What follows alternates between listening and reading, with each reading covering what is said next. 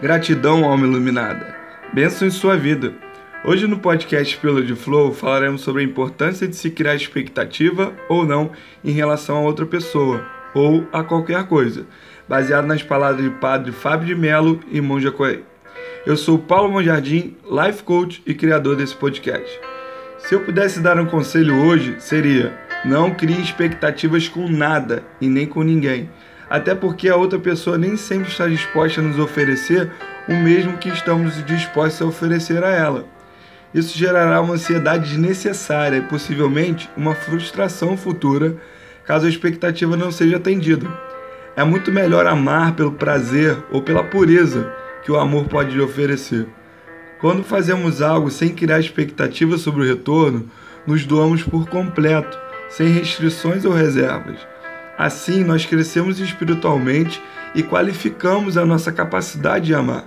Porque se eu amei pelo valor de amar, estou assim, edificando pelo amor que me fez. Agora, se eu fico chateado porque o outro não corresponde pelo amor que eu dei a ele, então posso chegar à conclusão de que o meu amor não está tão puro assim. Até isso acabar me machucando também. Essa santa indiferença é muito saudável ela é difícil? É, mas acredito ser absolutamente necessário para que a gente tenha condição de não nos decepcionar. Nós temos ideias sobre o que é quietude mental, ideias sobre tranquilidade, religião e temos até ideias sobre o que é ser zen ou meditação. Não, mas precisamos jogar tudo isso fora. Quando eu não tenho mais nenhuma ideia a respeito de algo, eu posso ter a experiência verdadeira. Eu não tenho expectativa, aí eu experimento o que está acontecendo. É que nem quando dão uma comida para você e você nunca viu antes, nunca cheirou ou experimentou. Você não tem expectativa do sabor. Logo, você faz como uma criança, põe na boca e sente o gosto. Normalmente temos a tendência de colocar algo na boca para provar pela primeira vez e acabamos ignorando o seu sabor, menosprezando ou deixando de lado.